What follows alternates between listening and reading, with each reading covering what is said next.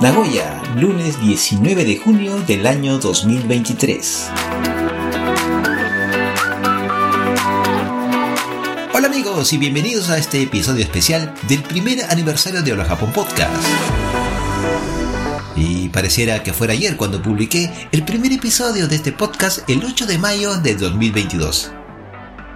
Me acuerdo muy bien que en ese momento estábamos poco a poco saliendo de las restricciones sanitarias del COVID-19 impuestas por el gobierno japonés, siguiendo las pautas de la Organización Mundial de la Salud, y que luego, después de dos años de confinamiento sanitario entre comillas, asistíamos a algunas celebraciones en Japón en las vacaciones del Golden Week o de la Semana Dorada, como caminar con la familia por los parques, y pasear por la ribera de los ríos que atraviesan las ciudades japonesas, a veces adornados con koinoboris, esas banderolas en forma de pescado, conmemorando en la Semana Dorada el Día de los Niños, por ejemplo. Ahora, ya en junio del 2023, ya pasaron esos momentos de angustia, incertidumbre y temor frente a ese bicho desconocido, ese nuevo virus tipo corona, que despertaron en muchos de nosotros, los seres humanos, los sentimientos más solidarios pero también despertaron el lado más oscuro, ilógico y ridículo de la raza humana. Ahora sonrío cuando recuerdo cómo algunos antivacunas afirmaban efusivamente, cual hincha fanático de equipo de fútbol, que las vacunas nos colocaban chips para controlarnos, y que además le hacían el juego a ese otro grupo de paranoicos que demonizaban la implementación de las redes de 5G. Si le hubiésemos seguido el juego a esas personas de teorías descabelladas y conspiranoicas, ahora estaríamos afirmando alegremente que en Japón, por ejemplo, con la tarjeta My Number y sea cual sea el gobierno de turno, ellos tendrían un perfil e información precisa y actualizada de cada ciudadano y que podría ser utilizada para otros fines, además de recaudar impuestos o que pronto las máquinas nos van a gobernar con esto de la inteligencia artificial generativa y que en el futuro vamos a necesitar a Sarah y John Connors, los personajes de Terminator, para hacer la resistencia. Gomen Roberto. ¿Y qué tiene que ver todo eso con el primer año de Hola Japón Podcast? Te estás yendo por las ramas. Tienes razón. Regresemos a Hola Japón Podcast.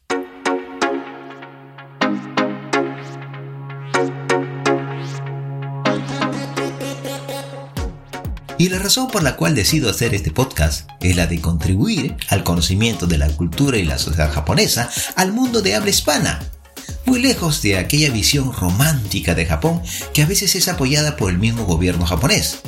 Esa visión de una sociedad en sueño y perfecta, esa visión corta que solo se queda en el anime, en la cultura otaku, en Hello Kitty, en la figura de los samuráis, de los ninjas, de las geishas o de las fotos bonitas de Japón, ya sean retocadas o no por la mano humana o la inteligencia artificial. Mi intención fue y es la de presentar una visión alternativa a la de otros colegas sobre la vida de los habitantes de Japón, sean japoneses o extranjeros y cómo en ese proceso vamos descubriendo juntos las luces y las sombras de este maravilloso país. Siempre me ha gustado escuchar los podcasts y soy más adicto a ellos que a ver videos en otras plataformas. Y la razón de esto es porque considero que el formato de audio estimula más nuestra percepción imaginativa y creativa que en el formato de video. Y ojo, que no estoy en contra de los videos, ya que tal vez más adelante los haga como complemento al podcast.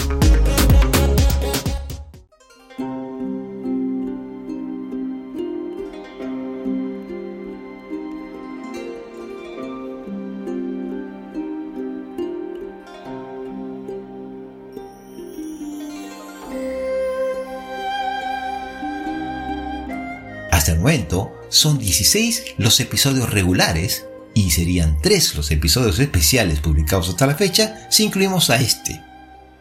Bueno, vamos a hacer un breve viaje por el podcast. Comenzaremos por conocer un poco sobre Japón, su división política y a la ciudad donde yo resido, que es Nagoya.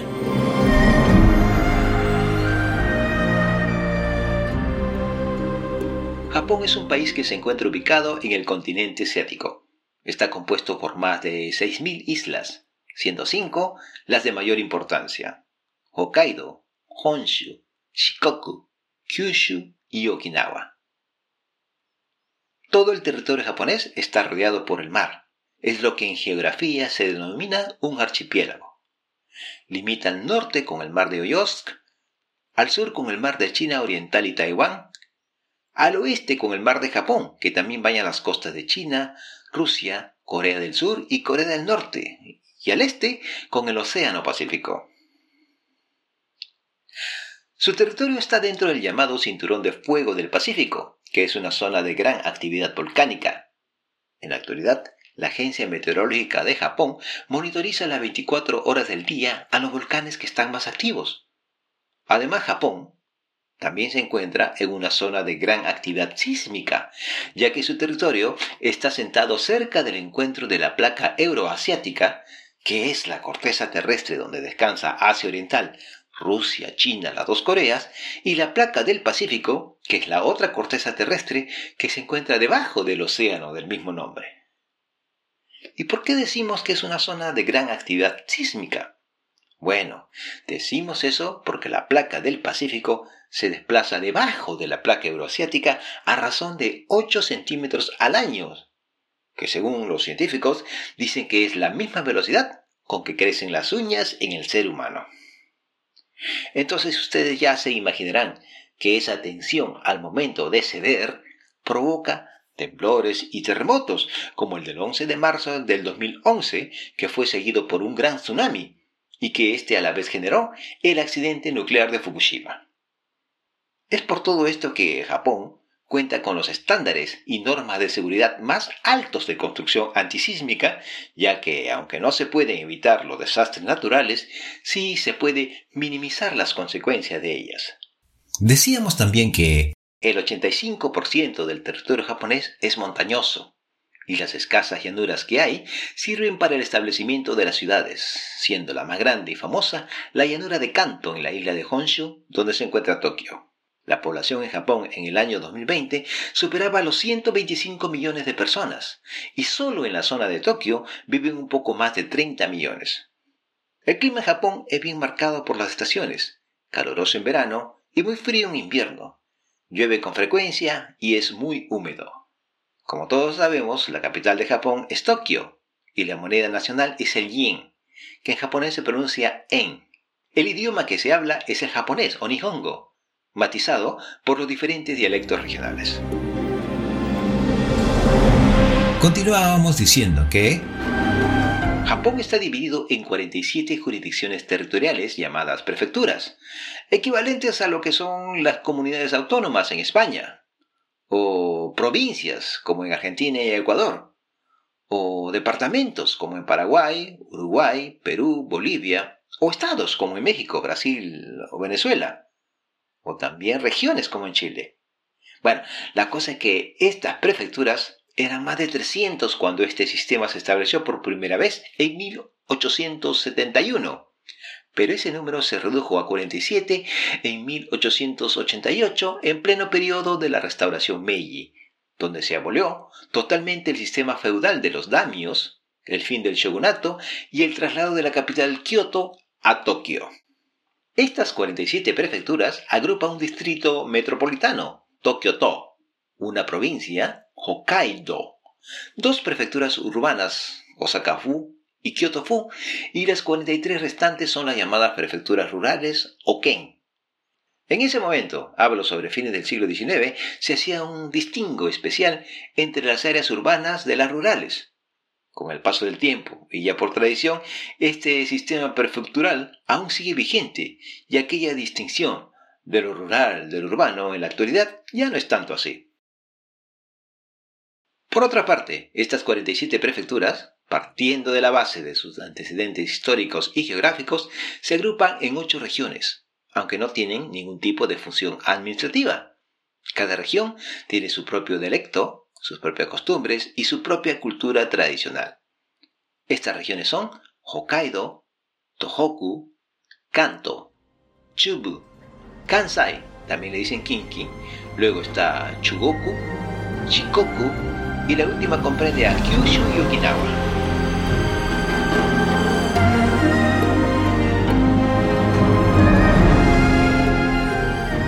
Bien Roberto, ¿y ahora en qué parte de Japón vives?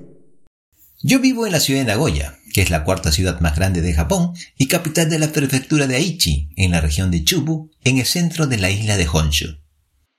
Aichi-ken, o sea, la prefectura de Aichi, fue creada en 1872, en plena reestructuración Meiji. Aichi-ken es conocido por tener muchas fábricas de automóviles. Es la base, por así decirlo, de la empresa Toyota. Inclusive hay una ciudad con el mismo nombre, donde se fabrica el famoso auto híbrido Prius, entre otros. Como dijimos anteriormente, Nagoya-shi es la capital de Aichi-ken, y durante la Segunda Guerra Mundial, la ciudad de Nagoya fue bombardeada incesantemente por los Estados Unidos. Todo empezó el 18 de abril de 1942 como represalia al ataque de Pearl Harbor, siendo sus objetivos la empresa Mitsubishi Aircraft Works, donde construían los aviones Zero, el almacén de petróleo de Matsuhige-cho, el cuartel militar del castillo de Nagoya y varias plantas industriales de guerra de la ciudad. Sin embargo, no fue hasta los ataques aéreos de 1944 y 1945 que la ciudad de Nagoya sufriría graves daños por bombas. Ninguna otra ciudad japonesa, que no sea Tokio, recibió tantos ataques.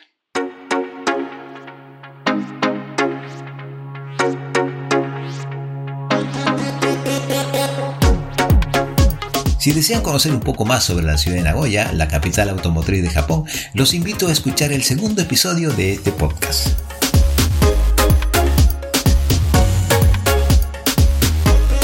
Y es así que en los dos primeros episodios de Hola Japón Podcast les hablo sobre Japón y sobre la ciudad donde yo vivo, que es Nagoya. Ya para el tercer episodio me refiero un poco más a un grupo humano, comunidad latina que vive en Japón. Bueno, en Japón las comunidades extranjeras de inmigrantes más numerosas son la china, la coreana, la filipina y la vietnamita, todas ellas de Asia o del sudeste asiático.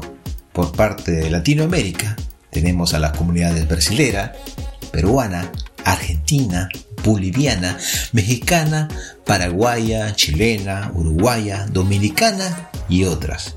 Ya para el tercer episodio de este programa hablo sobre la comunidad latina que vive en Japón, especialmente, o mejor dicho, específicamente, sobre los 30 años de la inmigración latina a Japón desde 1990 a propósito de una conferencia virtual de tres destacados miembros de la comunidad latina residente en Japón, de la cual saco unas conclusiones personales.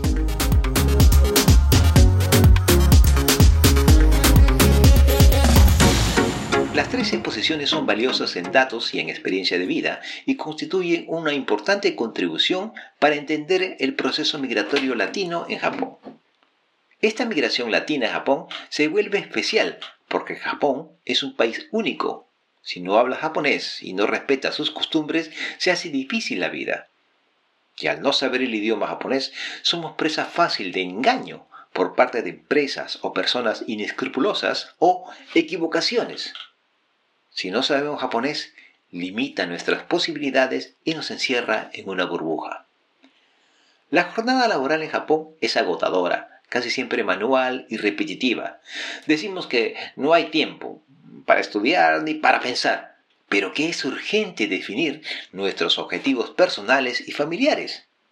Es bueno conversar con nuestros hijos, con nuestros padres, debemos de consultar y buscar siempre la mejor información sobre este país. Al momento de emigrar a Japón, traemos todo lo bueno y lo malo de nuestra forma de vida. Creemos que los japoneses deben de cambiar y tienen que aceptarnos así como somos, cuando en realidad es al revés. Somos nosotros los que debemos de cambiar respetando sus costumbres sin perder nuestra esencia. Solo así podemos asimilarnos a la sociedad japonesa y ser reconocidas por ella.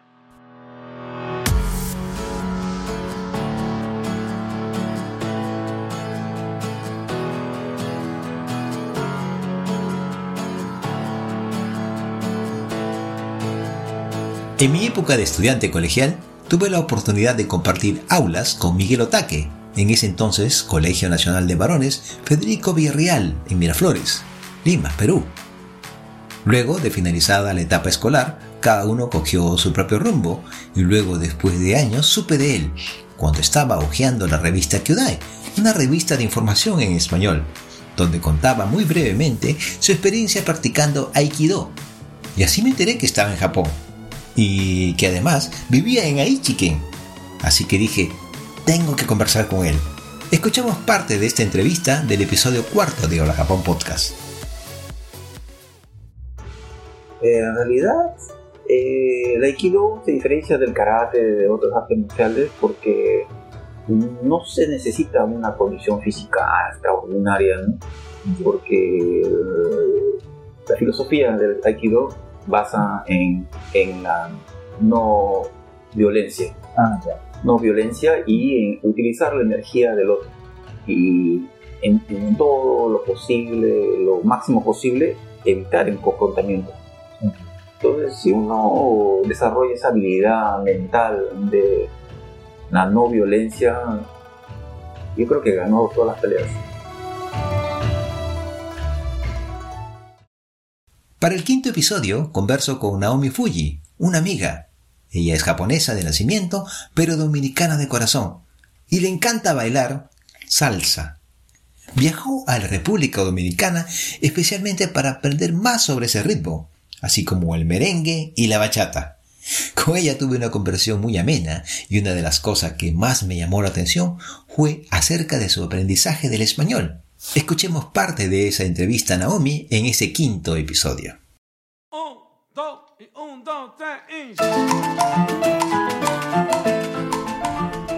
Naomi, me he quedado sorprendido el hecho de que aprendas español, hablarlo por tu cuenta. Fue increíble eso. Yo hasta el momento, por ejemplo, lo hablo más que lo que escribo, pero me he dado cuenta ahorita que sabes escribir español. Cuéntame, ¿cómo, cómo así aprendiste a escribir español? Claro, para ustedes es difícil porque Japón tiene Sí. kanji, Sí. hiragana, katakana. Pero ustedes no tienen, solamente abecedarios. Entonces es más fácil aprender español. sí. Pero, así, ¿cómo hiciste? Porque no has ido en una escuela, me dices, ¿no? Ujú. Mm, antes solamente yo tenía que estudiar con diccionario y conversación, conversación con ustedes. Pero ahora ya tiene internet. Sí. Bueno, entonces hay mucha aplicación Sí. que puedo buscar cómo Sí. tengo que decir y todo eso. Ya, entonces, Internet es una herramienta más.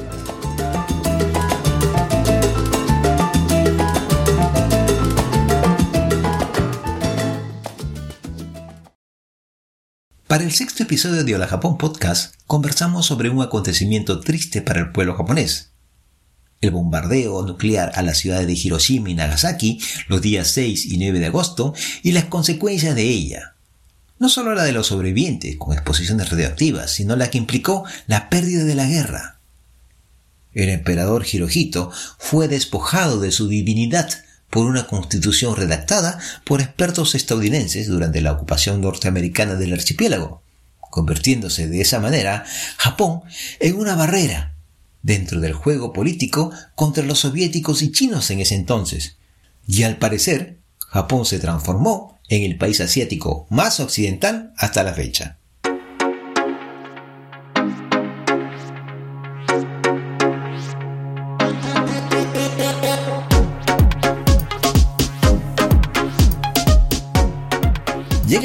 Episodio, converso con Juanjo Nakajodo, quien vive con su familia en la ciudad de Fukaya, en la prefectura de Saitama, a propósito de sus andanzas por internet, ya sea en sus canales de YouTube o en su podcast Japón sin censura. Y a la medida que conversaba con él, iba descubriendo un Japón misterioso. Escuchemos su experiencia visitando el parque Aokigahara, llamado el Parque de los Suicidas en Japón. Juanjo, y las veces que has ido tú al parque ¿qué, qué situación se te ha presentado? Cuéntame por favor eso. Bueno, en la primera vez me premiaron, creo yo. ¿Cómo así? En la primera vez yo fui porque tenía que hacer un video documental para... En ese tiempo la Radio Capital tenía un programa en televisión, que era televisión y radio, Sí. del doctor Anthony Choi, Viaje a otra dimensión. Entonces ahí yo me dijo, este...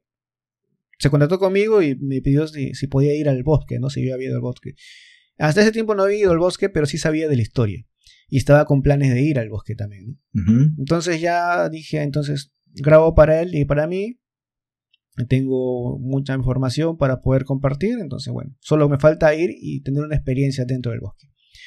Fui muy temprano estuve dando vueltas para ver dónde, por dónde entrar, porque como no conocía, o sea, conocía llegar al, al parking o al aparcamiento del bosque, pero no sabía por qué ruta tomar, ¿no? Ya. Y justo en eso que estoy dándome vueltas con mi cámara y se acerca un guardabosque.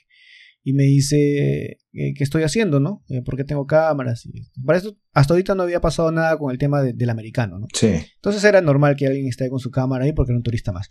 Pero a mí me llamó la atención que al costado mío había un japonés que estaba de derecha a izquierda, derecha a izquierda. Y, Mm. y a mí me llamaba la atención porque parecía una persona muy extraña, ¿no? Su, su actitud. Y por eso yo me había contactado también con, un- con una de las personas que eh, hizo un documental sobre el bosque que te habla y, y también es el encargado de recoger los, los cadáveres, ¿no? Entonces, para que me cuente un poco más del tema. Y justo ese día me cancela porque había pasado algo. No me dijo qué, solo que tenía cosas que hacer y no, no podía.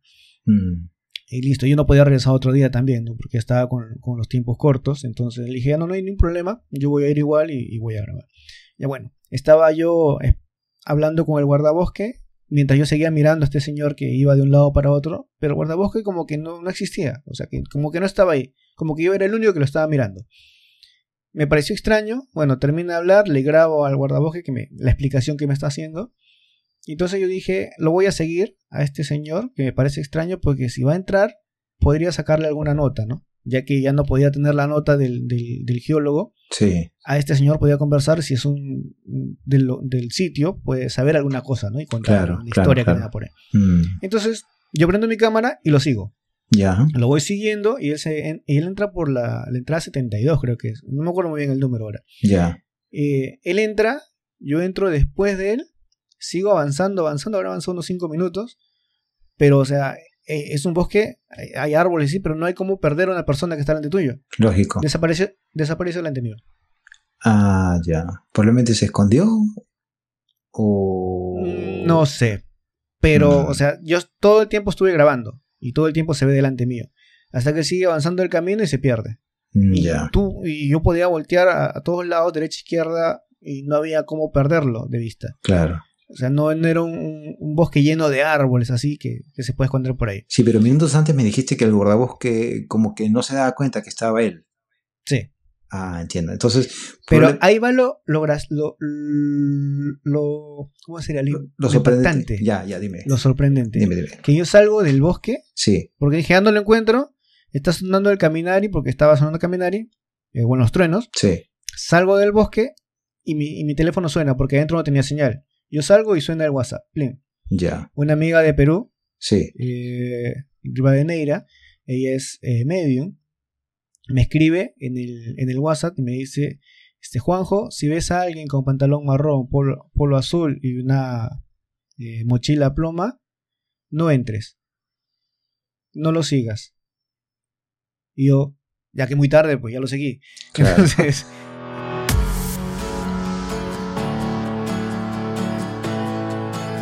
Con Juanjo abordamos otros aspectos sobre Japón, como el tema del suicidio y de lo muy literalmente apegados que son la mayoría de los japoneses a las normas y a la escasa capacidad de improvisar ante una urgencia o problema.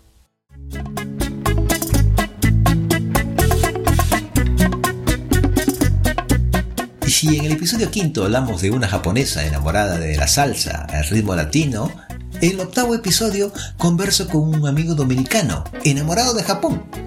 Lo conocí cuando coincidimos al trabajar en la Feria Internacional Aichi Expo 2005 en el pabellón de República Dominicana. Juan Carlos Cruz nos cuenta su experiencia en Japón y algunas diferencias culturales entre los latinos y los japoneses. ¿Qué anécdota tuviste? ¿Qué situación divertida, si se puede decir? O, o a lo mejor no divertida, ¿te, te pasó? Cuéntame. Claro, o sea, con el personal del staff femenino de allá del pabellón, de todo el pabellón, porque tenían muchas damas en el pabellón. Y tú sabes que lo- nosotros los latinos, eh, por ejemplo, hay una palabra que es piropo o homeru, como es, o sea, halagamos a las damas. Sí, sí, sí, sí. sí. Se cuida mucho y anda muy, muy bonita, muy hermosa. Y obviamente nosotros la halagábamos a ella. Y entonces ella eh, se, se sentían feliz y a la misma vez como en shock. Sí. Como que el japonés tuviera un poquito de eso. Ah, entiendo. Por lo menos entre amigos, porque obviamente uno con alguien que no conoce no tiene que tener cuidado, pero yo se lo decía porque mis, mis amigas, mis conocidas, ¿no? Y ellas sabían que... Claro, claro. Por eso yo me tomaba la libertad de, de por lo menos decirle un, un halago cada vez que la veía. Claro, claro, sí, o sea, como que los japoneses no están acostumbrados a halagar a, a sus mujeres, Ujú. y entonces cuando llega un latino, en este caso, bueno, tú, Sí, eh, para ti eso no es algo malo, No, el no. hecho de, una cosa es el acoso, ¿no? Un Ujú, acoso ujú, sí, es claro. una actitud persistente, enfermiza, y otra cosa es halagar la, la, la, la belleza, la simpatía de una chica japonesa, ¿no? Entonces, Sí, todos los latinos es. creo que pasamos por esa situación. Obviamente, ¿no? Respetando. Bueno, entonces, eh, ¿qué, qué te pasó ahí? ¿Que alguien te dio una cachetada, una bofetada? Ah, no, no, no. Contrario. Te digo que, que la primera vez que hice eso, la persona no se lo creía. que, es primera vez que un hombre me dice eso. Oye, primera vez. Entre, entre- entre amigas y nosotros, ella, una amiga me ve, ay, tú estás bonita, pero amigos casi no, no, no lo dicen. Ni siquiera un conocido, por ejemplo, porque eran no conocidos.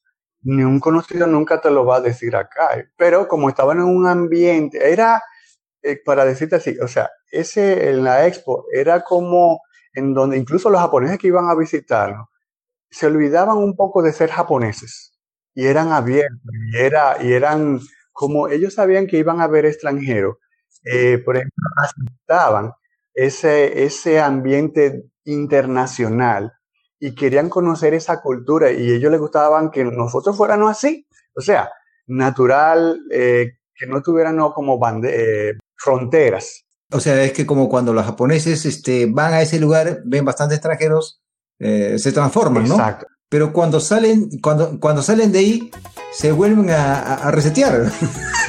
Sí. Así. Bueno, y durante todo ese tiempo que has estado en Japón,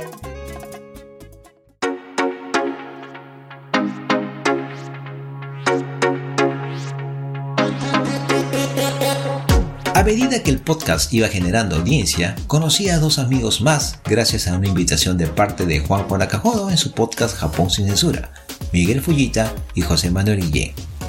El primero, un peruano, y el segundo, un chef español. Con Miguel Fullita conversaría después, unos episodios más adelante, pero en el noveno episodio converso con José Manuel Guillén, el chef español, quien nos cuenta sobre el concepto de la cocina fusión española-japonesa, detalles de su libro y, sobre todo, su visión de la sociedad japonesa. Tú en España eres, bueno, mejor dicho, tú eres chef, o sea, has estudiado una carrera de cocina ahí en España, ¿no es así? Sí, sí, estudié cocina y gastronomía en la Universidad Laboral de Cáceres. Ya. Entonces, este, cuando llegaste a Japón, ¿te desempeñaste en primera instancia como cocinero, como... Eh, estuve trabajando para algún restaurante español Ya. y no me gustó. He trabajado creo que en dos o tres restaurantes españoles y no me gustó el concepto ni cómo hacen las cosas, es todo mentira, no hay nada de real en la comida, no hay nada de español en la comida. Entonces estuve probando otros tipos de trabajo, he hecho de todo, vendedor de ibérico, rider, ahora también eh, hago cosas para la tele japonesa de modelo. Me encontré con un tema que es que mm, tenía mucha dificultad para hacer comida española en Japón. Mm, sí. Es cuestión de ingredientes y también de conceptos. Es cuestión de, de- de que todos los ingredientes no los encuentras o si los encuentras son demasiado caros y no merece la pena comprarlo. Y también que las cocinas son muy pequeñas, que las casas están adaptadas para, para hacerlo todo a los japonés. Y entonces yo hacía cocina fusión todos los días en mi casa. Y luego ya he trabajado en muchos restaurantes japoneses y de sushi, de curry y también de washoku, que es la auténtica cocina japonesa. Claro. Y yo no sabía nada de cocina japonesa, pero trabajando, comiendo, viajando, uno empezó a aprender y, y luego ya empecé a fusionar y todo eso decidí meterlo en un libro. A ver, a ver, a ver, antes, antes que siga, antes que continúes, este, José, a ver, vamos a hablar sobre eso, el libro. Primero, ac- acláranos qué significa cocina fusión. Bueno, yo en el libro que tengo decidí eh, poner una definición clara de la fusión, eso porque no hay una definición clara de fusión. Sí. pero te podría decir que la fusión es una mezcla no solo de cocina, sino de cultura también. A ver. De gastronomía. Ya. Un encuentro entre cultura. Y se ha hecho toda la vida, que no. Siempre miramos la fusión como algo muy moderno, Sí, pero se, está, se estado haciendo desde que la- el ser humano se encontró con otro ser humano. sí, es que esa, esa palabra fusión es actualmente se ha puesto de moda, ¿no? Sí, como si fuera algo que nadie puede hacer. Claro. Pero mira, la cultura mexicana es gracias al encuentro de dos culturas y por eso la cocina fusión de, que se hacía en ese momento ahora se ha convertido en cocina tradicional mexicana. Al igual que en Perú, que no te digo yo que hay un montón de diversidad y todas las mezclas, pues eh, tanto china, peruana, española, como japonesa, como de todas las mezclas que tenéis ahí, han salido cosas como el ceviche, como la ca- el tema de la caja china, el pollo a la caja china, ¿no? Claro, eh, un montón de, de comidas que, que es fruto de, de la mezcla, ¿no? El lomo saltado también. Y, y en tu caso, tú has fusionado la cocina japonesa con la cocina española. Sí, yo lo hice como necesidad, porque yo a lo mejor no podía hacerme una paella, Sí, pero sí podía hacerme un onigiri de paella, por ejemplo, porque era más sencillo, ensuciaba menos, ya, y como yo hacía una paella, pero con técnicas culinarias japonesas, sí. Pues entonces resultaba más fácil hacer cosas. Pero tú, tú tienes conocimiento de que esto algún cocinero español lo haya hecho antes. Eh, yo creo que no. Yo también creo que no. Eso- por, eso, por eso es lo que digo, que yo he creado dos definiciones dentro de la misma palabra. La fusión, que es Sí, yo lo desglosé, Sí. esto es, es un spoiler, pero está en el libro, entre lo que es una fusión natural y una fusión artifici- artificial o, o forzada, claro, ¿no? claro, claro. Porque cualquiera puede fusionar en su casa, Exacto, sí. Sí, sí, sí. pero claro, imagínate, los cocineros que están tan a la vanguardia, o se hacen creer que son, están a la vanguardia, están cocinando en España y dicen, mira, he hecho fusión, he hecho unos tallarines de, de- o he hecho unos espaguetis con udon, o una, pero a, a la carbonara, y le echa un poco de yuzu. Eso no es fusionar. Claro. Es- o sea, es fusión, pero está mezclando las cosas sin saber cómo se come, se come el yuzu, sin saber cómo aplicarlo, sin saber cómo se hace. Entonces está eh, fusionando sabores, pero no cultura. Claro. está, no está fusionando la cultura. Esa es la, la- la diferencia, ¿no? En cambio yo me he nutrido durante años de la cultura japonesa, de cómo comen, de cómo se tienen que hacer las cosas al estilo japonés, incluso cómo cocinarlas. Tú coges un jengibre y lo rayas como se raya en Occidente y luego lo rayas como que- porque el jengibre se tiene que rayar en círculos Sí, sí, sí. para que se, sepa, se coja más gusto, más sabor y una textura muy buena. Sin embargo, en Occidente se raya como le da la gana. Sí, sí, sí, sí.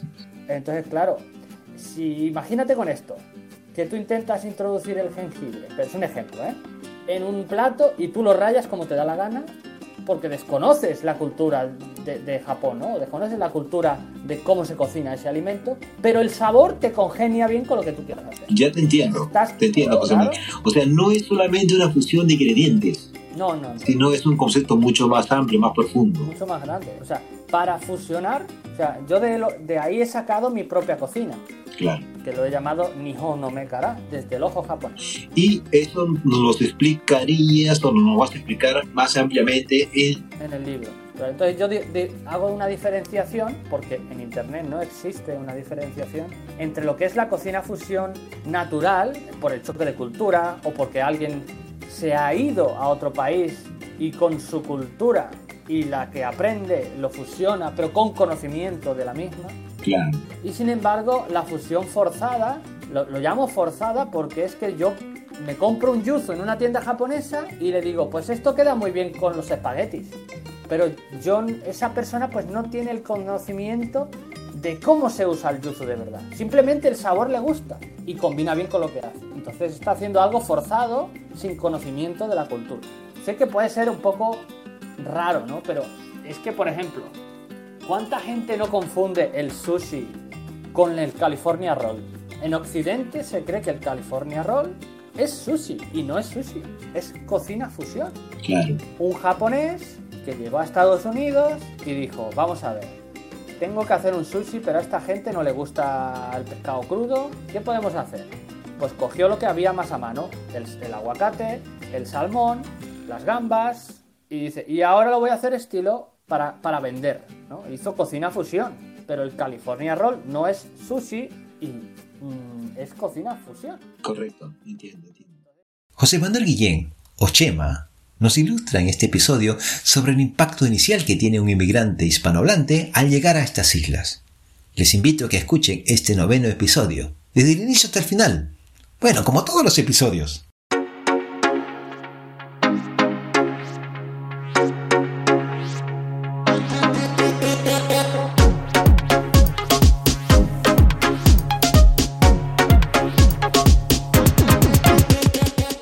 Décimo episodio de este podcast, viajé a la vecina prefectura de Mie, a la ciudad de Yokkaichi, para conocer personalmente y conversar con Miguel Ishii, un peruano naturalizado japonés, egresado de la Universidad Comercial de Nagoya y un especialista sobre los tipos de seguro en Japón. Dime, ¿y en Japón realmente nosotros estamos seguros viviendo aquí en Japón? Hablando no solamente de, de- de- de la tranquilidad eh, social, sino de tranquilidad eh, de nuestro sistema de, salud, de jubilación. Eso, ¿Estamos realmente asegurados nuestra vida aquí en Japón? Mm, muy, muy buena pre- pregunta, Roberto. Yo, por ejemplo, que lo tomo, seguro de salud hasta que no cambie este sistema que uno paga más que 30% en el hospital. Sí, Comparando en otros países, aunque uno se vaya a atender en cualquier lugar de clínica, hospital, es el mejor del mundo. Así. Claro, porque por ejemplo, si yo como escucho lo ¿ah? escucho, Sí, también soy latino, Sí, sí. yo también escucho de Sudamérica, por ejemplo, Sudamérica, de Perú, otros países. si no tienes dinero, te tratan como, ah, iro, iro, ¿eh? Ah, claro, entiendo, claro. Por supuesto, sí. Sí, Mm, Oye, pero este, es en Japón, ¿no? Ah, ah, hay, hay quejas, por ejemplo, eh, yo también dos tipos de quejas. Uno que ahora para atenderte tú tienes que dejar un pequeño fondo, ¿no? Ah, Sí. En Y Japón, yo- ¿no? Sí, en Japón, sí, sí. Tienes que dejar un fondo, ¿cómo se dice? Una especie de... Sí, de fondo, ¿no? Por ejemplo, si vas a una consulta de emergencia, tienes que dejar primero 10.000 yenes y luego te atienden, ¿no? Porque es, es como una política, ¿no? Creo que muchos extranjeros iban a emergencia, se atendían, dijeron que no tenían plata y al final no pagaban y se iban, ¿no? Eh, siempre ocurre ese tipo de cosas en Japón, ¿no? Por culpa de uno siempre pagamos otros cuando realmente necesitamos ese servicio pagamos las consecuencias. Y otro comentario que he escuchado es de que, bueno, cuando uno va a la consulta y, y se va a atender una dolencia, solamente te recetan paliativos y te hacen larga para que tú vayas de nuevo a, a la atención y así sucesivamente, de tal manera que ellos están contentos porque tienen clientes. Son dos tipos de quejas. ¿Tú has escuchado algo de eso? Los dos. Ya. Y los dos son correctos. Primero, por ejemplo, justo la vez pasada yo también un poco de, por un motivo de emergencia también fui de, al hospital. Sí, sí, sí. No me cobraron nada. Ya. Después, ah, Miguel San, me- eh, eh, tipo japonés, ¿no? Sí, sí. Miguel San, después te va a llegar eh, la factura nada más y ya lo viene a pagar, ¿no? Ah, por correo. Mm, arigato, arigato. Y Ah, también eh. Ese porque te conocen seguramente, pues, ¿no? No, no, primera vez. Ah, ya, ya. Pero, eh, Roberto, lo que me comentaste en antes es todo correcto. Sí. No la verdad que diga. Por ejemplo, por la falta de confianza nomás. Como ya es uno es extranjero y como ha pasado esos casos, Sí. Bueno, diciendo la palabra, se han escapado, ¿no? Sin pagar, ¿no? Claro, eso- eso- es- realmente es eso, ¿no? Sí. Cualquier hospital, si por ejemplo Roberto er- es tu hospital, Sí, no dejas una garantía, no hay confianza, ¿no? claro, claro, claro. Entonces, eso es verdad, ¿no? Eso es verdad. Mm. Sí, Y el segundo punto, eh, en todo el mundo yo pienso, ¿no? En todo el mundo también, por ejemplo, como las medicinas, el hospital es negocio. sí, hablando crudamente, es un negocio, sí, El business lo más, ¿no? claro.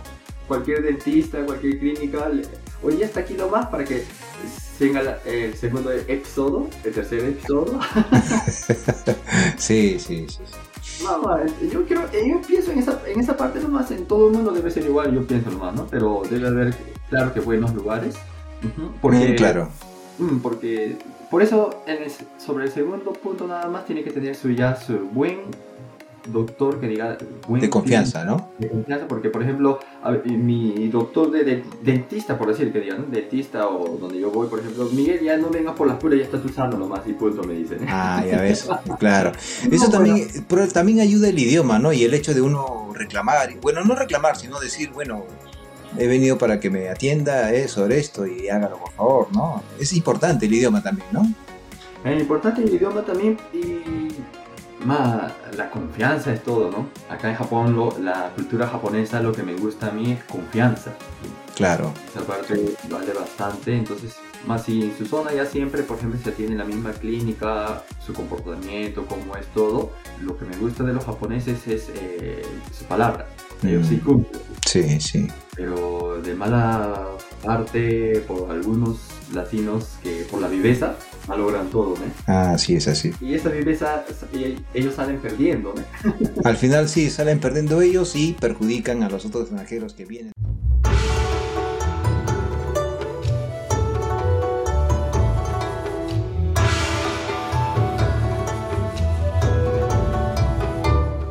Luego de conversar con Miguel Ishii sobre los tipos de seguros en Japón en ese décimo episodio, publico dos episodios especiales. El primero, despidiendo al año 2022, donde hablo sobre el Mundial de Fútbol en Qatar, las fiestas navideñas en Japón, el incremento del presupuesto para gastos de defensa en Japón al 2% del PBI hasta el 2027. Hablamos también sobre las vacaciones de fin de año o el llamado Shogatsu, el Hatsumode, o la visita al templo durante el primer día del año, y el Otoshidama, la propina que les damos a los niños durante el Shogatsu.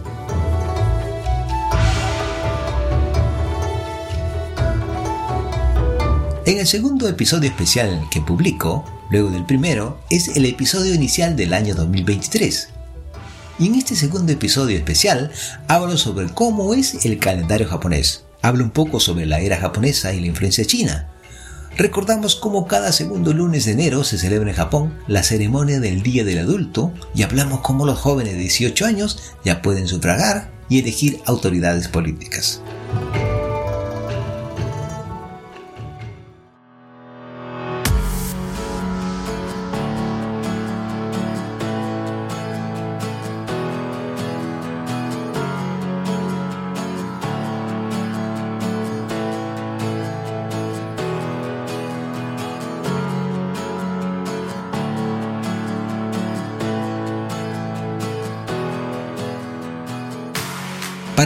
Primer episodio de Hola Japón Podcast, converso con Miguel López Chan, un abogado peruano de ascendencia china, a quien conocí en uno de los numerosos talleres radiales que dictaba la Coordinadora Nacional de Radio en Lima. Y con Miguel López hablamos sobre el Wushu, o el a veces llamado Kung Fu, y la filosofía de las artes marciales orientales. Escuchemos parte de esta conversación.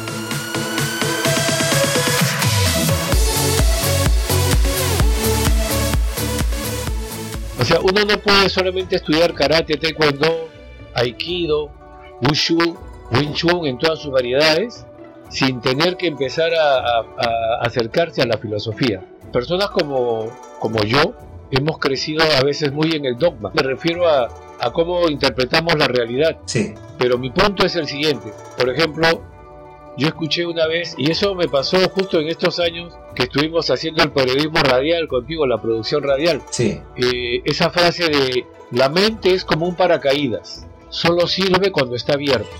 La mente cerrada no nos lleva a ningún lado. así es. Y la frase es de Bruce. Y si tú recuerdas este taller de producción radial, eh, nos ponían frente a frente para que nos miremos y nos digamos nuestros defectos, aprendamos a reírnos de nosotros mismos, Claro. eh, porque eh, eh, somos como muy serios, ¿no? Para, para hacer la comunicación y, y muy solemnes. Y ahí aprendimos que, que no debemos dejar morir jamás el buen humor, el optimismo, la niñez que llevamos dentro. Y creo que esa filosofía asiática es muy común. Pero creo que en Occidente nos tomamos muy en serio la vida, nos tomamos muy en serio nuestros cargos, nos, nos tomamos muy en serio nuestras profesiones y nos olvidamos que al final solo somos seres humanos de paso. ¿no? Claro. Creo que las artes marciales nos ayudan en ese sentido, Roberto.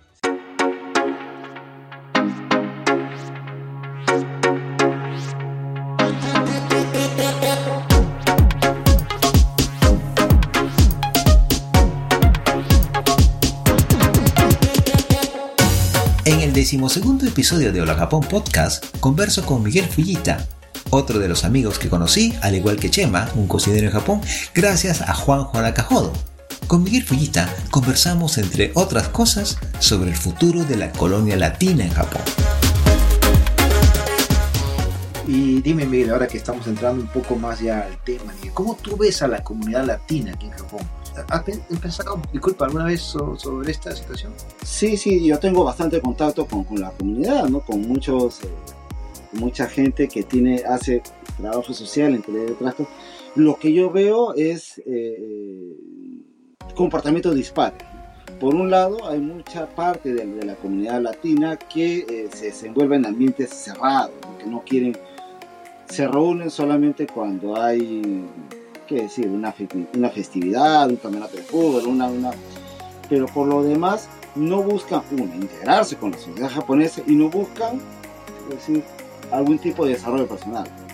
Para mi opinión, que no necesariamente es la opinión de la mayoría, posiblemente, eh, la comunidad latina, salvo excepciones, se ha estancado. Se ha estancado, ¿no? no nos hemos, nuestro horizonte de laboral ha tocado el techo que es el sector industrial. Por supuesto, hay mucha gente que sí ha tenido acceso a otras posibilidades, ¿no? Eh, ha sido formado universitario, a nivel universitario, o no necesariamente, pero ha podido tener la posi- ha tenido la oportunidad de emprender en ciertos rubros y con, y con éxito, pero no es el de la mayoría. Y otra cosa que es muy importante, que la gente no, por supuesto que se da cuenta, pero no, no se detiene en eso, es que la, el grueso de la comunidad latina inmigrante ya frisa está entre los 40, 50, incluso hasta 60 años. Entonces nuestro tope se está acercando. La comunidad latina como comunidad está creciendo muy poco, ¿no? se ha estancado. ¿no? Lo, que, lo que viene más son ahora el, del sudeste asiático y nosotros nos estamos haciendo viejos. Los Nikkeis, descendientes de la primera generación, que estamos como casi 30 años aquí en Japón, realmente sí nos estamos haciendo mayores. Pero Mm. ¿qué, qué de nuestros hijos? ¿Qué, qué, qué visión les ves a ellos? ¿Cómo afrontarán o cómo afrontan la vida aquí en Japón ellos? Eh, yo, eh, de- desde mi punto de vista, me parece que ellos son más japoneses que peruanos, la gran mayoría, ¿no? Tienen pasaporte Más japoneses El que peruanos, dices. Sí, te voy a contar, ¿no? En el caso de mi hijo. Mi hijo ha nacido acá, él, la lengua eh, madre de él es el español, se reconoce peruano por los cuatro costados, por, por culturalmente es peruano, pero él sabe que está entre dos banderas. Sabe que no es peruano de, de- cuna, de casa, no ha no- no ha- hasta ahora nunca ha ido a Perú. Por supuesto que guarda muchísimo cariño por Perú, por todas las cosas que, que nosotros le hemos contado y por lo que ve, ¿no? Pero sabe, está en ese, en ese limbo. Entonces, lo que él, eh, la conclusión que llega, él es un ciudadano del mundo. Es peruano, sí, pero no es japonés. Se sabe que no es japonés, ¿no? imposible. Y cuando hablamos de los programas que hacemos Miguel en YouTube y yo en este podcast, nos dice, A veces este, el hecho mismo de hacer este tipo de cosas, no me refiero a ti, ¿no? Por ejemplo, el- este podcast que yo hago, eh, significa también como una especie de desfogue Mm, o de desahogo ante una inquietud que tiene uno personalmente y de querer compartirla con los demás, ¿no? Creo que eh, es por eso que nosotros, nosotros hacemos este tipo de Claro, comunicación. porque no tienes muchas veces competencia económica, ¿no? Pero lo haces porque te nace, ¿no? Te nace, tú tienes una pasión. Y eso es bueno, eso es bueno. Por eso te- le digo, te digo a to- a- en general a toda la comunidad. Independientemente de lo que tú hagas, de lo que tú hagas, busca hacer, busca hacer algo extra. Te gusta, por ejemplo, por A quieres ser, eh, tocar guitarra no sabes tocar guitarra, pues ahora no hay que tengo que ir a una escuela, con cuánto. En YouTube tienes todo, ¿no? Sí. Puedes construir hasta una bomba atómica en YouTube, así que puedes, hacerlo. Entonces, dale, dale chance, dale chance a ese espíritu que tienes de, de- de hacer cosas, de curiosidad, de, de- de- de no sentirte que tu vida discurre entre, entre los, los días que sales del trabajo, el viernes en la noche, si no trabajas sábado, y el domingo en, en la noche. ¿no? Tu vida no es eso. Tu, tu vida no puede ser eso. Tú puedes hacer perfectamente tu vida, crecer siempre en tu vida, hacer cosas interesantes, hacer cosas novedosas. Siempre tener cada final de año, decir, este año yo voy a aprender una nueva una habilidad. No sé, el, el año pasado no sabía editar en tal, ahora estoy usando, por ejemplo, eh, CapCut. ¿no? No sabía, era fácil decir, no, yo no sé y no hago. ¿no? Nada, ponte retos, la vida es reto, la vida es reto. Nada es, ¿sabes qué cosa? La vida no es... Y al final nos da una serie de recomendaciones dignas de tomar en cuenta. Dime, algunas palabras finales que quisieras agregar a nuestra comparación. Sí, yo creo que, como creo que habíamos estado com- comentando sobre la comunidad peruana, latina, ¿no? que tenemos que buscar otros caminos. ¿no? Tal como estamos, ese augurio de que nos vamos a exterminar, tampoco, tam- tampoco es, hay que ser tan, tan tremendista, pero que eh, nuestra vida laboral se está quedando cada vez más corta. Buscar tener nuevas habilidades, buscar otras oportunidades, no necesariamente en el sector fabril, buscar que abrirnos con otras expectativas. De repente, ahora, ahora que está muy de moda el, el entorno digital, poder, imagínate, poder em, prepararte para asumir nuevos retos, ser youtuber, ¿no? ¿Por qué no? O por aprender, ser instructor de alguna cosa por, por, por, por internet, ¿no? Aprender nuevas En el decimotercer episodio converso con Carlos Watanabe. Él es uno de los llamados integrantes de la segunda generación de latinos viviendo en Japón y miembro fundador de la agrupación civil Shizu Latinos en Shizuoka Ken. Carlos nos cuenta su experiencia.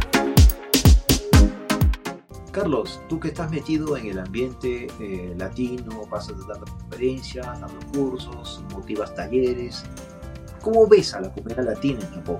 Mm, mm, es una pregunta muy, muy abierta. Me refiero, bien, te doy más alcance, por ejemplo, eh, logros, trabajo, formas de vida, limitaciones, carencias, más o menos, eh, ¿cómo, cómo ves en ese sentido a la comunidad latina, no?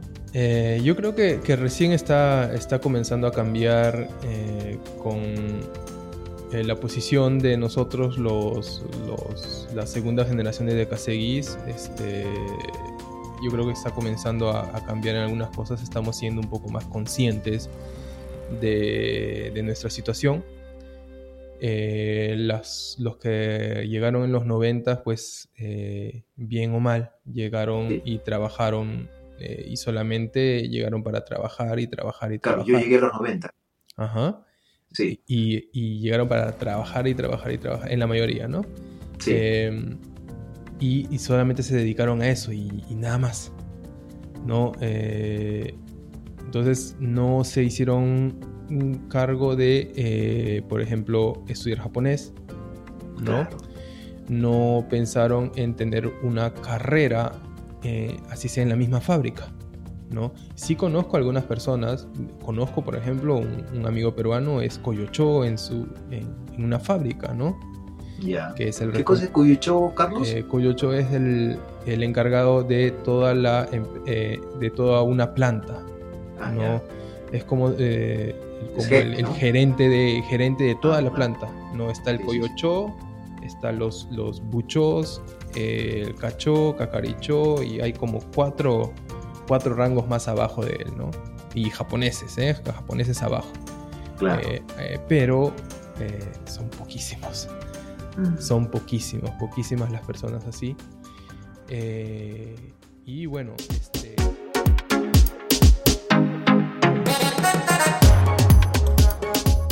En el decimocuarto episodio, y gracias a unas amigas que me exigían que vuelva a entrevistar a una dama, pues así lo hice y conversé con Gladys Hirose Carpio, una amiga peruana que luego de trabajar en fábricas decide emprender en este país. Bueno, yo, claro, con la experiencia ya de cuántos años trabajando acá en Japón, eh, primero en fábricas, después este, mi tema ya no era tanto en fábricas porque me hacía daño, sufro de claustrofobia. Entonces dije que tengo que buscar otro tipo de trabajo. Me gusta el comercio, Entonces me dediqué más al comercio, me dediqué a lo que, bueno, dije, ¿qué se puede hacer en Japón? ¿En qué mercados se puede entrar? Como extranjeros que somos, o sea, es bien limitado y si no sabes el idioma, no has estudiado, peor aún, porque, o sea, todo es en japonés, todo es en kanji, todo, no, no sabes cómo, qué cosa hacer, qué cosa emprender, ¿no? Pero gracias a Dios, o sea, este, ya con el tiempo ya hubo más gente, entonces ya tenía personas que me podían este, asesorar, ¿no? Que pues, así, le digo, me gustan los negocios, bueno, ¿qué te vas a dedicar? Yo miré, comencé a mirar a unos brasileños, o sea, como que te digo, fue algo que me impresionó verlos, a, unos, a una pareja de esposos también este, brasileños que trabajaban en un reciclaje, entonces mi pregunta era qué cosas hacían, ¿no? ¿Qué cosas vendían? ¿Cómo trabajaban? los comencé a ver, a estudiar, a mirar cuál es su negocio, más o menos, ¿no? Entonces, como que me gustó, me gustó, me gustó. Entonces dije, bueno, yo también puedo, puedo hacer eso. Me impresionó su esposa porque también cargaba unos televisorzazos. Yo decía, ¿qué tal fuerza de esta mujer? A la final yo también terminé siendo como ella, pues igual cargando televisores. Y claro, o sea, eh, formé mi empresa, que es, que aquí le llamamos Coyin, una mini empresa, como una EIRL en Perú, ¿no? O sea, no en sociedad, sino como uno mismo, como persona natural, ¿no? no jurídica, porque jurídica ya viene a ser una caixa, como le llaman acá, ¿no? Empresa, una sociedad anónima. Y sí, o sea, poco a poco, ¿no? O sea, al comienzo tú sabes que hay que sufrir, uno se cae, se levanta, pero hay que ser este, perseverante, hay que estar ahí, ahí constante. Y poco a poco pues fui creciendo, ¿no? la empresa fue creciendo sin querer queriendo, pero ya sin, este, me puse retos, metas y las llegué a alcanzar, ¿no? Porque me acuerdo que la, la, empresa donde yo estaba llevando la mercadería de reciclaje me dijo, ¿tú, ¿será que tú puedes llenar este, en un mes 70 toneladas? Yo dije, 70 Sí, sí puedo sí puedo de reciclaje, de todo lo que es chatarra. Sí, le dije, sí, puedo hacerlo. Es ahí donde, o sea, comencé a, trabajar más duro, pues, ¿no? Y no solamente llegué a 70, llegué a 140 toneladas. O sea, sí, ¿para qué? Estábamos limpiando Japón con puro reciclaje. sí. Es difícil hacer empresa en Japón. Si no tienes una buena asesoría, de repente no sabes ni por dónde empezar.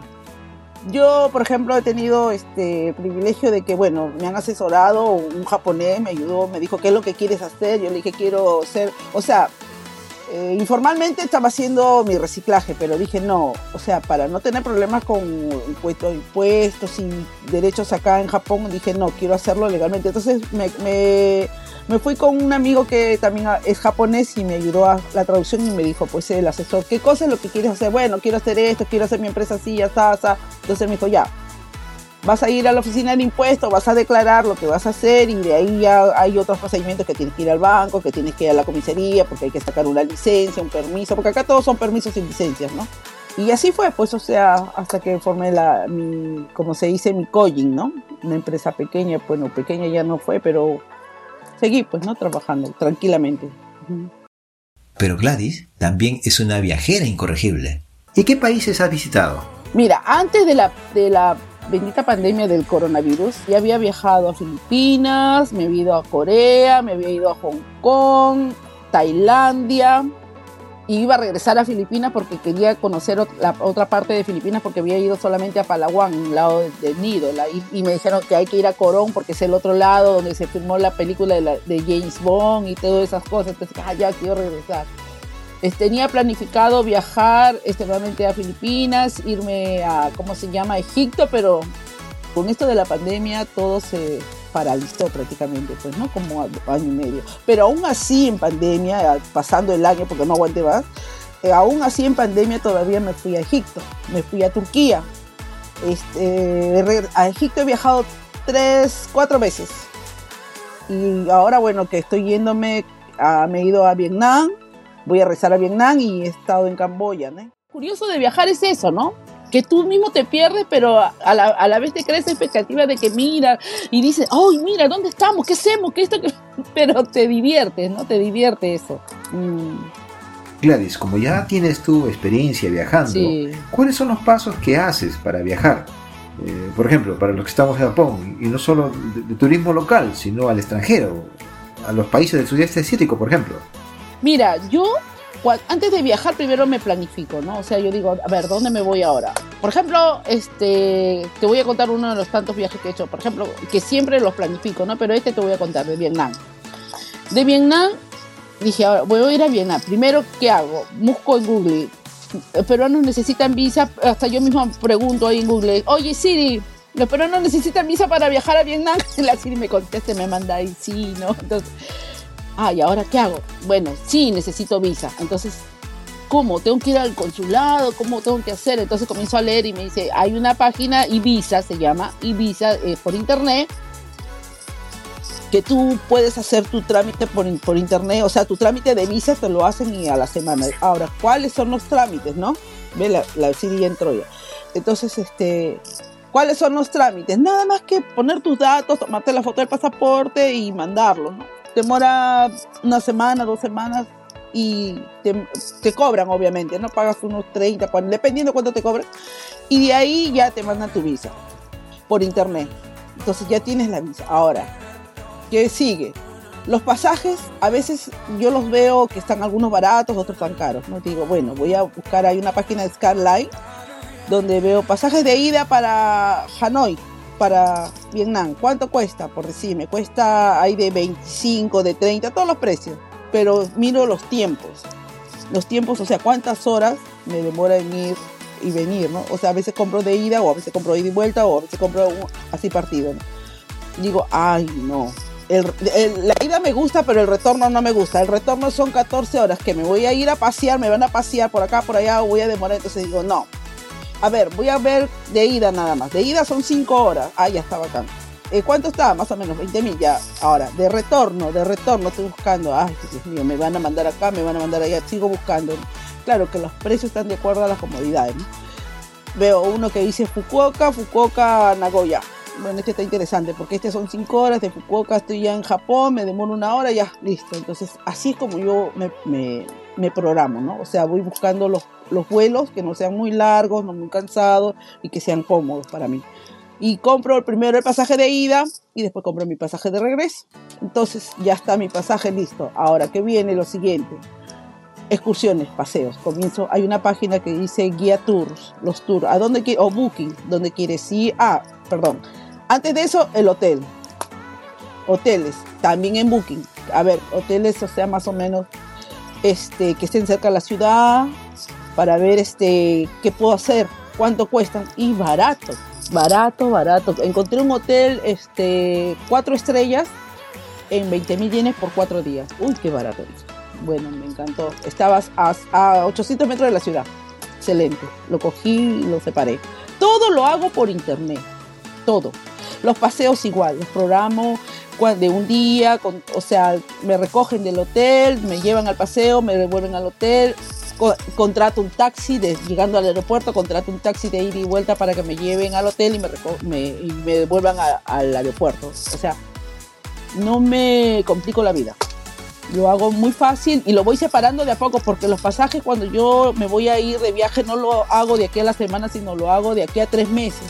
Entonces voy pagando mi pasaje, le voy sacando mi visa con anticipación, los hoteles ya una vez este, también lo voy pagando con la tarjeta y así los paseos también, hasta que cuando llegue el momento de viajar yo estoy tranquila.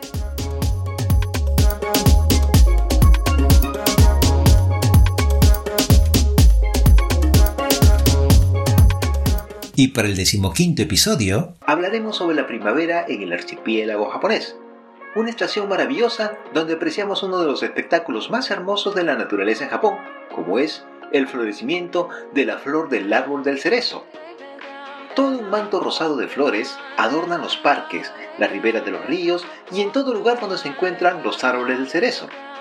Pero también se intensifica el cafuncho, esa alergia molestosa al polen de la cual algo hablé en el episodio anterior. Además, a fines de marzo se cierran en Japón muchas etapas en la vida de muchos jóvenes, ya que se celebran las ceremonias de graduación en los centros educativos en todos los niveles. Padres, familiares y amigos posan orgullosamente al lado de sus hijos que han terminado sus estudios en la primaria, la secundaria o el instituto o la universidad o algún centro de estudio superior. Pero también marzo es el último mes del año fiscal en Japón. Y en abril, además de iniciarse un nuevo año fiscal, es el inicio de una nueva etapa educativa y laboral, ya que muchos jóvenes ingresan al mercado de trabajo en Japón.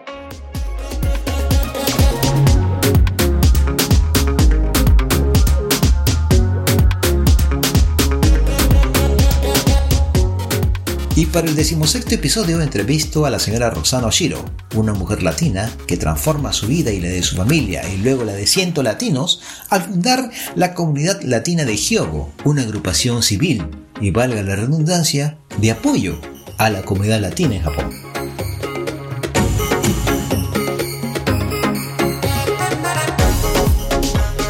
Roxana, ¿desde cuándo empezaste tú a inclinarte por, esta, ah, por este servicio, por esta labor social de comunicar y todo eso? Mira, esto nace a, la- a raíz de mi propia necesidad. Ya. En el año 2000, bueno, yo llegué en el 91 y hasta ese momento trabajaba como cualquier persona, cualquiera de nosotros, ¿no?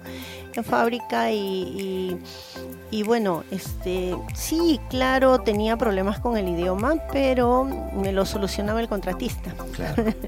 como a todos, ¿verdad? Sí. Entonces, em, pero en el año 2000 eh, mi niño tenía que ir a la escuela. Entonces mi esposo me dice, Roxana, deja de trabajar encárgate de la educación de nuestro hijo, ayúdalo y, y, bueno, este, yo me dedico a trabajar, ¿no? Y, y a, su- a mantenerlos. ¿Cuántos años tenía tu hijo, Rosana? Disculpa. Iba a empezar la escuela, hace Ah, seis ya. años, ¿no? Ya, ya. La primaria. Entonces yo acepté feliz, ¿no? Por- porque sabía que tenía que ayudar a mi hijo. Pero me encontré con un problema muy grande, que no podía ayudarlo porque no hablaba. En ese momento yo todavía no hablaba casi nada de japonés, ¿no? Habían pasado, desde que llegué en el 91, mira, habían pasado como nueve años y era muy poco lo que yo había podido aprender del japonés. ¿Por qué? Porque como todos trabajaban en la misma rutina, sí sabía el japonés que, me, que era indispensable para cumplir con mis funciones laborales y bueno, recurría a, maria- a varias personas para que me ayuden en, en trámites de la vida cotidiana. Claro. Pero cuando ya me tocó a- asistir a mi hijo, todos los días recibir las informaciones de la escuela, todos los días y ver que no podía, entonces ahí eh, voy a pedir ayuda a la ONG World Kids Community. Ya. Al hacer eso, me doy cuenta que yo no era la única, me doy cuenta que habían otras mamás y había muchas personas de nuestra comunidad este, pues necesitando información y asistencia y que este grupo, a pesar de que eran japoneses, estaban trabajando para ayudarnos a nosotros. Rosana, disculpa. Sí. ¿En Kobe existe bastante comunidad latina? Eh, el número de latinos exactamente en la ciudad de Kobe, te cuento que la, la ciudad de Kobe es una ciudad muy cara. es, eh, o sea, la- el alquiler de un departamento en Kobe es, es carísimo. Por eso es que en la misma ciudad de Kobe no. Ah. Pero Kobe es la ciudad principal de la prefectura de Hyogo. Sí. Y en toda la prefectura de Hyogo habemos unos mil peruanos. Ah, ya. ¿no? Ya entiendo. están en ciudades aledañas. ¿no? Claro, claro, Entonces, este, eh, hay bolivianos también, hay otras personas de otras nacionalidades. Y bueno, cuando yo voy a pedir esta ayuda, ahí me doy cuenta de que no era la única y que había una comunidad. Entonces, me conmovió el hecho de que ellos, siendo japoneses, estén esforzándose para asistir a mi comunidad.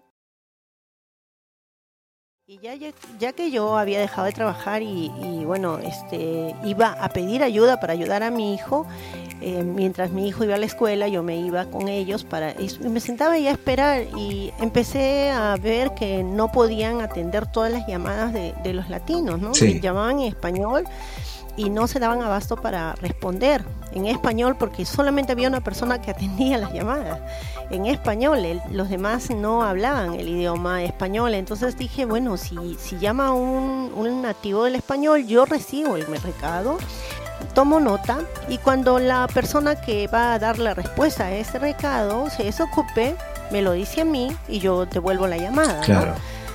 Eh, y me ofrecí como voluntaria y al hacer esto me encantó porque me di cuenta de que yo estaba haciendo, no, o sea, estaba ayudando a, a ellos a atender a la comunidad, pero a la vez también yo me estaba nutriendo con la información porque para mí era información valiosa que en algún momento me iba a servir. Sí, sí, sí. Así es que mm, me encantó y todos los días estaba ahí yo de voluntaria.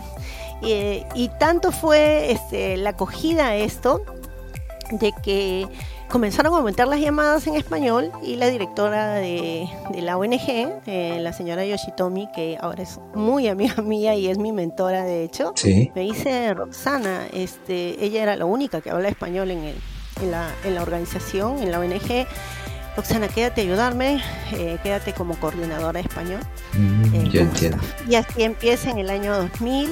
Este, empezamos con nuestra organización, fundamos Comunidad Latina Giogo, de organización de la cual soy directora, nació en el año 2000, ahí nomás en el mes de abril y ya llevamos 23 años Sí, trabajando. sí, sí. Yo me acuerdo que siempre escuchaba de ti, ¿no? Y después, este.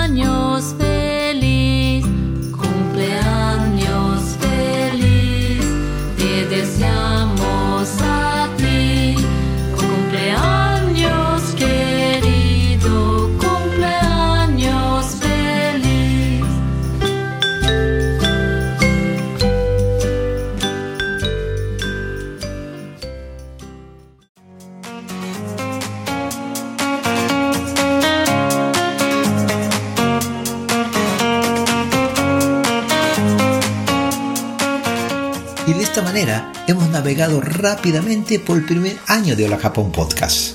Desde el 8 de mayo del 2022, cuando decidí publicar este podcast por internet.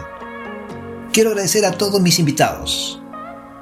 A Kevin Morita, a Miguel Otake, Naomi Fuji, Juanjo Nakajodo, Juan Carlos Cruz, José Manuel Guillén Chema, Miguel Ishi, Miguel López Chan, Miguel Fullita, Carlos Watanabe, Gladys Hirose Carpio y a Roxana Oshiro por contribuir al conocimiento de la sociedad japonesa desde el punto de vista hispanohablante. Y especialmente agradecerte a ti por escuchar este podcast utilizando tus auriculares o tu parlante inteligente, ya sea en tus momentos de descanso o cuando diriges el automóvil rumbo a tu trabajo o a algún otro lugar. De verdad, un abrazo muy fuerte para ti. Voy a tomarme unas semanas de descanso y volveremos en julio para la segunda temporada de Hola Japón Podcast, el programa donde hablamos sobre Japón, su cultura, la vida de sus habitantes y por supuesto la de los extranjeros que vivimos aquí. Y les invito a que sigamos descubriendo las luces y las sombras del país del sol naciente.